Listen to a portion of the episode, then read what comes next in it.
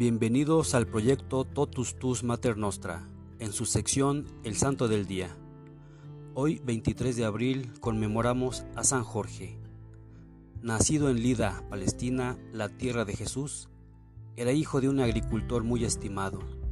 Entró al ejército y llegó a ser capitán. Se cree que vivió entre 275 o 280 al 23 de abril del 303. La leyenda posiblemente originada en el siglo IV, cuenta la historia de Jorge, un romano que tras morir su padre, un oficial del ejército romano, se trasladó con su madre Policronia hasta la ciudad natal de esta, en Lida, actual Lot, en Israel. Allí Policronia pudo educar a su hijo en la fe cristiana y poco después de cumplir la mayoría de edad, se enroló en el ejército. Debido a su carisma, Jorge no tardó en ascender y antes de cumplir los 30 fue tribuno, siendo destinado a Nicomedia como guardia personal del emperador Diocleciano. En 303, el emperador emitió un edicto autorizando la persecución de los cristianos por todo el imperio, que continuó con Galerio. Jorge, que recibió órdenes de participar, confesó que él también era cristiano y Diocleciano ordenó la tortura para que apostatase aunque sin éxito.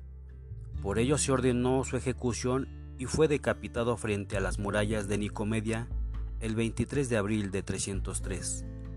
Los testigos convencieron a la emperatriz Alejandra y a una anónima sacerdotisa pagana a convertirse al cristianismo y unirse a Jorge en su martirio. Una vez muerto, el cuerpo de Jorge fue enviado a Lida para que fuese enterrado. Su veneración como mártir comenzó relativamente pronto.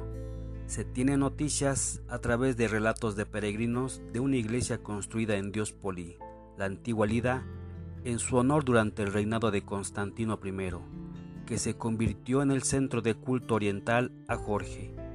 Hacia los años 518-530, el archidiácono y bibliotecario Teodosio relata que Diospolis era el centro del culto de Jorge. Un peregrino anónimo de Piacenza menciona lo mismo hacia el 570. La iglesia fue destruida en 1010 y más tarde reconstruida por los cruzados. En 1191 y durante la Tercera Cruzada, la iglesia fue destruida de nuevo por las fuerzas de Saladino.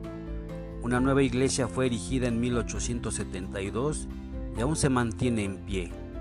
Durante el siglo IV, la veneración al santo se extendió desde Palestina al resto del Imperio Romano de Oriente. En el siglo V, su popularidad llegó a la parte occidental del Imperio Romano. En 494, Jorge fue canonizado por el Papa Gelasio I. Lo incluyó junto con aquellos cuyos nombres son justamente reverenciados, pero cuyos actos solo son conocidos por Dios.